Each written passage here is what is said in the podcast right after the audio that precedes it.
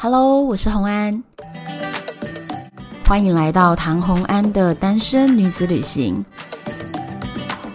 在这里，你会听到关于一个女生旅行会遇到的各种奇遇，一个人旅行的技巧，当然还有异国恋情。今天的单元是唐洪安的决胜二十一点。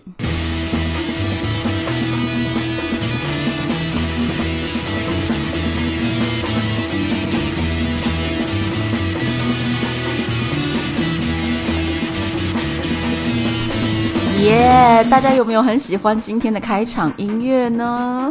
因为我们今天要聊的是决胜二十一点。那这个是我们之前有做过一个听众投票，大家投出来呢第二喜欢的主题。那所以我也会把这个主题，就是决胜二十一点的主题跟艳遇的主题交叉的播出。这样子，不管你喜欢哪一个单元呢，你都可以很快的就听到下一集。在讲这些赌场的故事之前呢，要先跟大家说明几项事情哦。第一个就是我会分很多集来讲完这个故事，毕竟呢，这整个故事长达了四个月，而且书我写了十四万字，十四万字的故事，你想要用多少时间把它听完？我一般在外面演讲的时候，如果讲到这个主题的话，通常讲的时间会是至少两小时。我们今天在 Podcast 分享，我会希望能够更详细的告诉你们当中一些详细有趣的细节。所以，如果你对于我在赌场的这个冒险故事感兴趣的话呢，就要有耐心一点点喽。我会分比较多集把它讲完。第二个呢，就是故事内容都是真实的，我可以说大概百分之九十九是真实的，甚至很多具体的内容我是拿得出证据来的。那但是呢，里面角色的名称是杜撰的，里面算牌的一细节，到底我玩的是哪一个游戏？到底我是在哪一个赌场？有一些部分由于我有签一个保密协定，所以这个部分我就没有办法讲真正的内容。那这个部分稍微有点隐藏，但是里面很精彩的剧情起伏和发生的故事是真的。那再来呢，就是在这一段故事里面，我不会做详细的算牌教学。因为我要分享的是我人生在赌场里的这一段冒险，我不是要分享一个算牌课程。当然，在当中如果想要让大家更明白这个故事，或者是大家为什么会做出这样的决定，我会稍微做一些简单的概念的解释，但是只是概念，所以不会做算牌的教学。因为还是有很多新朋友，所以呢，在这边我做一个简单的自我介绍。我是唐洪安，我在二零一二年参加了一个国际的二十一点 Blackjack 的算牌团队，那执行亚洲的一个算牌计划，并且呢，我在新加坡金沙赌场被列为终身黑名单。可以在 YouTube 搜寻，或者是在网络上搜寻，会有很多我的报道跟访问。如果你对我的故事有更多的兴趣，也可以买我的书，书名叫做《我的决胜二十一点》。那我们的故事要开始喽。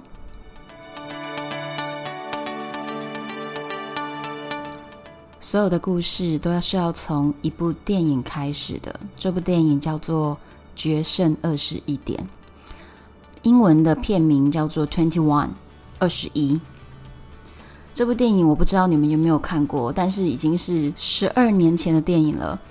这部电影是二零零八年上映的。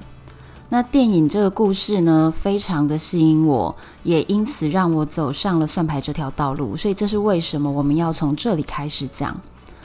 那就帮大家复习一下，或者是有一些人没有看过这部电影，我真的非常推荐你想办法在网络上找到这部电影来看，因为我大概看了二三十次，非常引人入胜的一部电影，而且你会更了解我到底在讲些什么东西。那这部电影里面主要的故事剧情在述说着美国的麻省理工学院，这是一个数学非常优秀的高材生会去的学院，非常有名。这里面有一个线性代数的数学老师，在剧中的名称叫 Mickey Rosa。那事实上，他实际呢是一个华裔的真人，他真的有这个人存在。饰演他的演员就是凯文·史贝西。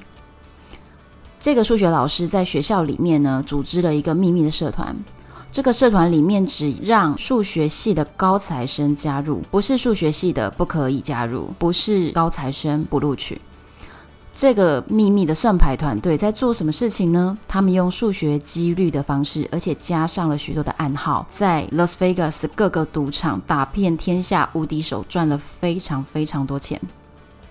这件事情呢，是非常让人觉得不可思议的，而它却是一个真实的故事。凯文·史贝西所饰演的这位数学老师，实际上不但是一个真人，而且他是一个亚洲人。很多的网络上你可以查到一些相关的介绍，他是叫做张约尼。所以这位数学老师也成为了我后来在算牌团队里面的金主之一。所以我也可以跟人家骄傲的说，嗯，我也是跟电影相关的团队哦。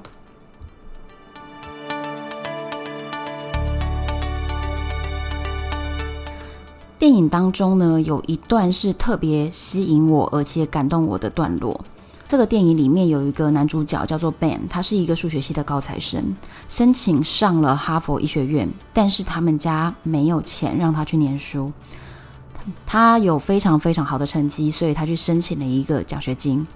但这个奖学金的主考官听完了他很厉害的丰功伟业在成绩上面的表现之后呢，竟然跟他说了一句话。The Robinson Scholarship is going to go to someone who dazzles, somebody who just jumps off the page. 我们的奖学金要发给闪闪发亮的人，就像是书里跳出来的人物。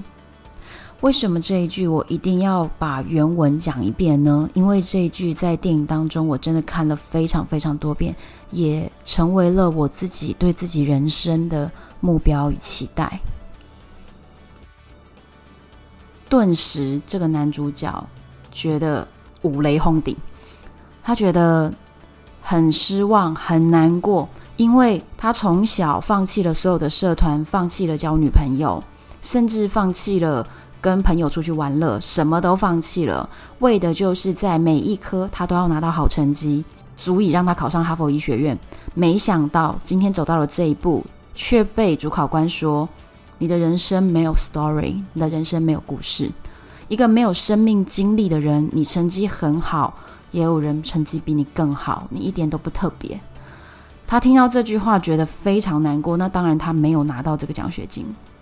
而就在这样的时候呢，凯文·史贝西这个教授啊，就找上了他，因为他知道他申请奖学金没过，他需要钱，而且他知道这个学生非常的优秀。邀请他加入算牌团，于是他们就进入了算牌团队，开始了一趟冒险的奇幻旅程。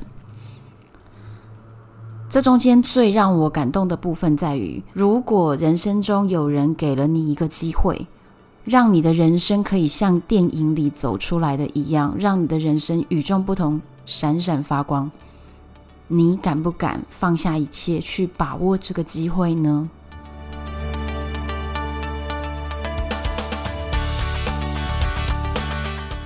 听过我前面第零集的自我介绍的朋友们就会知道，我家里有一个非常神奇的梦想墙。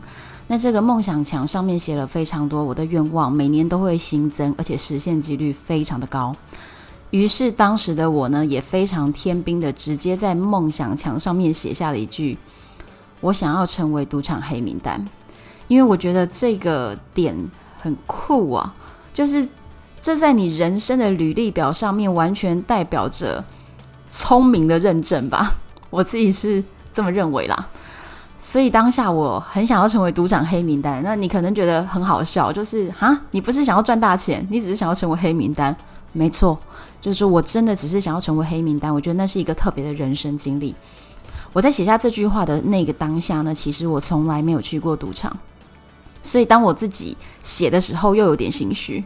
所以我想说啊，加一个时间点好了。三十五岁以前，我想要成为赌场的黑名单。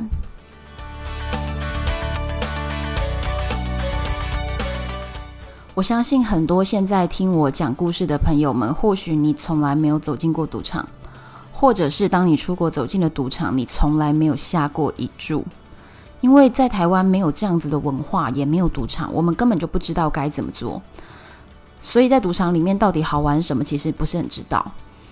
当时的我就是这样子的状况，我从来没有走进过赌场，可是我却许下了这个愿望，而老天就回应我了。这件事情其实真的很奇妙，就是这就是老天给的一个机会。很多时候有一些愿望不是你靠努力去达成，而是靠老天爷有没有帮你开了这个门。那个时候刚好呢，我的工作上面呢就遇到了一个很特别的工作机会，是一个德州扑克选手团要在亚洲成立他们的专业的 Team Pro，就是比赛的团队。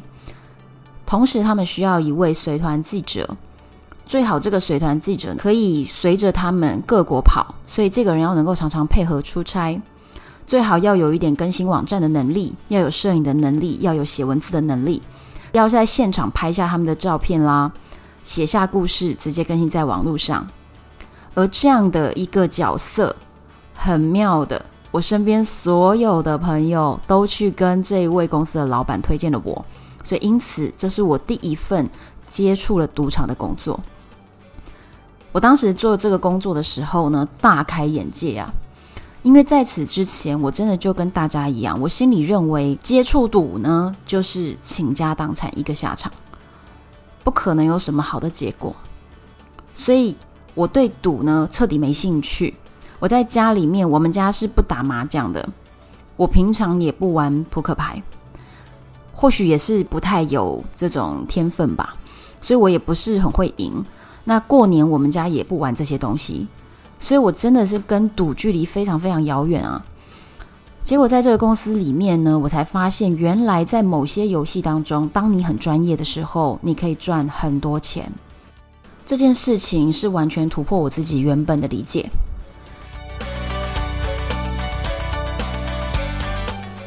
在这个德州扑克选手团的团队当中，有一位非常年轻的一个 poker player，他的名字叫做 Dan。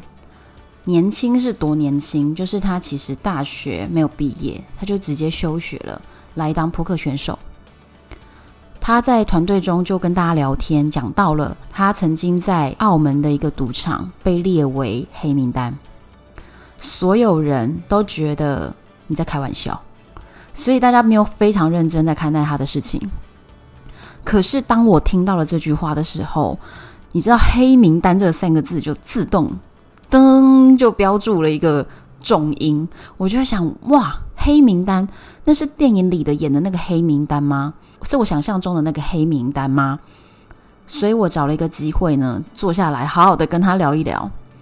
当时我非常认真的提出了很多很多的问题，因为我刚刚有说这个电影我真的反复看了非常多次，有很多的问题想要问他，而且我很想判断他讲的是真的假的，他说的是骗我的呢，还是真有其事？我问了很多问题之后，他居然可以巨细靡遗的每一个问题都详细回答我，所以当我跟他聊完了一两个小时之后，我认为。这不是骗我的，因为你没有必要编了一个这么这么完整的故事，只为了跟我开玩笑，这是不可能的。所以我觉得他说的就是真的。当所有人都不相信他的时候，我就认为是真的。接下来我就跟他说，如果未来有机会可以让我加入算牌团队，你一定要告诉我，我要去，我要去，我一定要去。他说：好好好，我知道了，我已经看到你眼睛发出光芒了。但这件事情之后呢，就无消无息了整整一年的时间。那中间，我们这个德州扑克选手团的团队也解散了，所以大家就都没联络了。一年之后，突然有一天呢，我在脸书上收到了 Dan 传给我的讯息。这个讯息非常不明不白，上面写着呢，有一个机会可以出国赚钱，但是可能要随时出发，你 OK 吗？诶，这个讯息是不是非常不清楚？你有没有觉得诈骗集团都讲得比他明白？所以当下我就觉得，这到底什么意思啊？但我想一想呢，我觉得 Dan 会跟我讲这些事情哦，八成跟算牌有关。当下在这样不明不白的状况下，我直接就把我的工作辞了，决定待在家里练习做准备。要准备的内容是什么呢？其实我现在说出来，你就会知道，根本就不是一个秘密。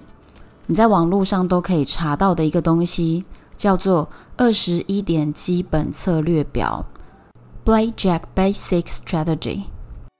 这个二十一点基本策略表是用数学几率的方式帮你算好了一个表格。这个表格呢，其实就是比九九乘法表再复杂一点点而已。所以并不是一个非常困难的东西，那它其实就是有左边的栏位跟上面的栏位，你就去对照。自己手上拿到的牌是哪两张牌，总共点数是多少，对上庄家也会有桌上亮出来的那一张牌，X 坐标 Y 坐标对照出来的那一格，就会告诉你这个时候你应该要要牌还是不要，还是停牌，还是你应该要 double 加倍下注。这用数学几率是可以算出来的。那二十一点基本策略表格呢，在网络上有非常非常多种版本，差别在哪里？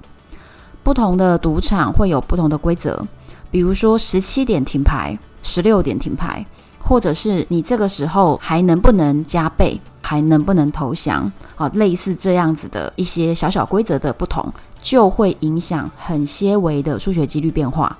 所以会依照每一个赌场不一样的规则，你就要去找适合你去的那个赌场的基本策略表。亚洲的赌场用的就是同一套规则。那亚洲周边国家由于也都是做中国客人，所以呢，他们用的也会是同一套规则。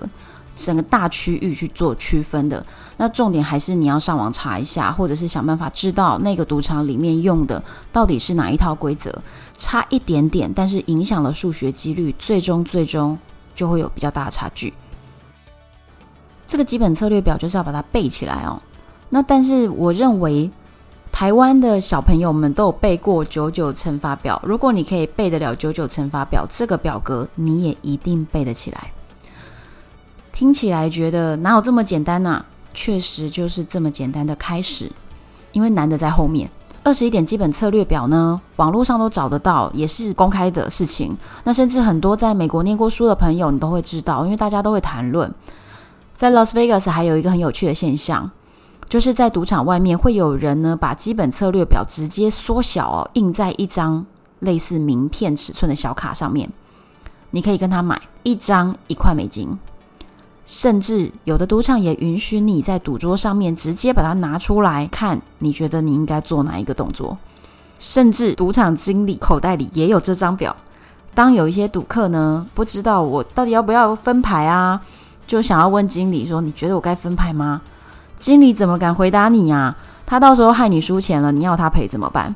所以经理这个时候就会拿出他口袋里的基本策略表的卡片，然后说。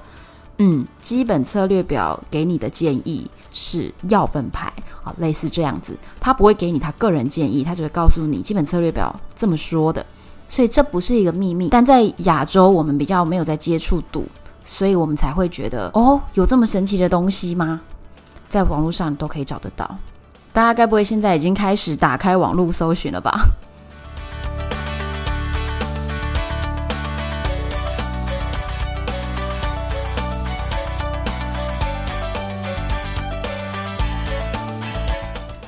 在家练习的时候是怎么样练习呢？其实就是我不断的背这个基本策略表，自己创造一些口诀，把它背起来。那通常我们就会有一些，比如说九九对七，啊，九九对七就是如果我拿上了两张九，而庄家是七，我们就会口语上说九九对上庄家的七，九九对七。那这个时候就要做什么动作呢？那我可能就要回答停牌，类似这样。大家一定很想知道，我辞了工作，待在家里做这样子的练习，那我爸妈是什么态度啊？我爸对这件事情呢，没有很明确的表态，因为我爸是一个老派人，所以他可能认为跟赌牵扯在一起哦，嗯，好像不是很好哦。可是他也知道，他反正是管不了我，因为我这个人就我行我素也蛮久了，所以他就也没多说什么啊，只是觉得看你在瞎搞什么东西。好，另外呢，我妈就好像觉得这很有趣，所以我妈把它当成我在准备一个旅行一样，来帮我一起练习二十一点基本策略表，就她负责帮我丢牌啦，我来负责做动作啦等等，或者是直接用口语的考试段的练习。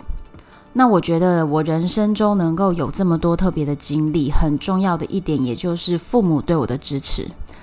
听到这边，可能很多人就很羡慕哦，哦，你的父母都可以这样支持你啊！我是真的觉得，父母如果可以的话，放手让你的孩子去飞，这是很重要的事情。就算你不能支持，至少不要一直反对嘛，因为这个世界变得非常的快速。如果依照着老一辈人的想法，去限制年轻的一辈，那就会错过非常非常多的机会。那我非常好运，有我这样子的爸爸妈妈在支持着我。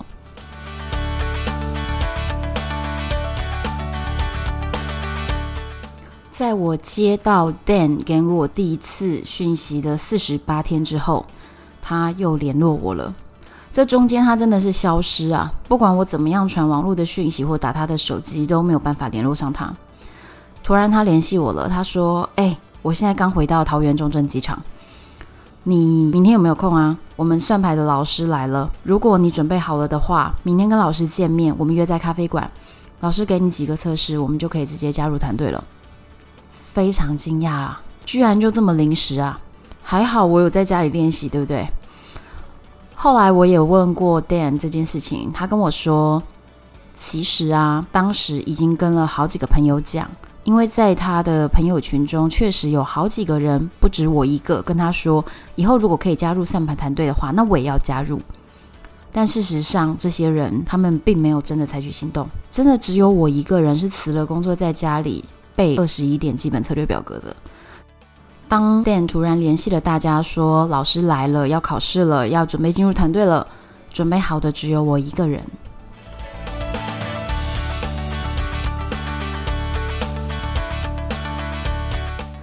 我们约在台北的咖啡馆，我没有想到，其实居然就咖啡馆聊一聊就可以了吗？但事实就是这样。我见到老师了以后呢，我们大家简单的聊天，然后他很快的问了我一个问题哦，十六对十，我马上回答投降或停牌。我觉得我很好运啦，他其实这样子就考了我两三题而已，那刚好这两三题我就答对了。我觉得好运的成分是有那么一些。因为我自己并不敢说把基本策略表变得滚瓜烂熟，那有的时候还需要思考一下。只是刚好老师考的那两三题呢，我就刚好答对。老师也很干脆，直接说：“好，那我们后天出发吧。”我们决定去首尔。在此之前，其实最初他跟我说的地点是别的地方，但是呢，很快速的又改成这里，我有点意外啊。但是 Dan 就跟我解释了。赌场千变万化，很多时候你觉得这个赌场是有什么游戏可以算，或者是有什么漏洞可以钻，但或许一两天之内赌场把桌子给封起来了，那你就不能玩了，所以大家就只好转移阵地到下一个可以坐的地方。那这件事情也在我后面的四个半月之中发生了几次，所以赌场真的千变万化，能赚钱的时候你就要赶快冲去了。那我们决定第一站首尔。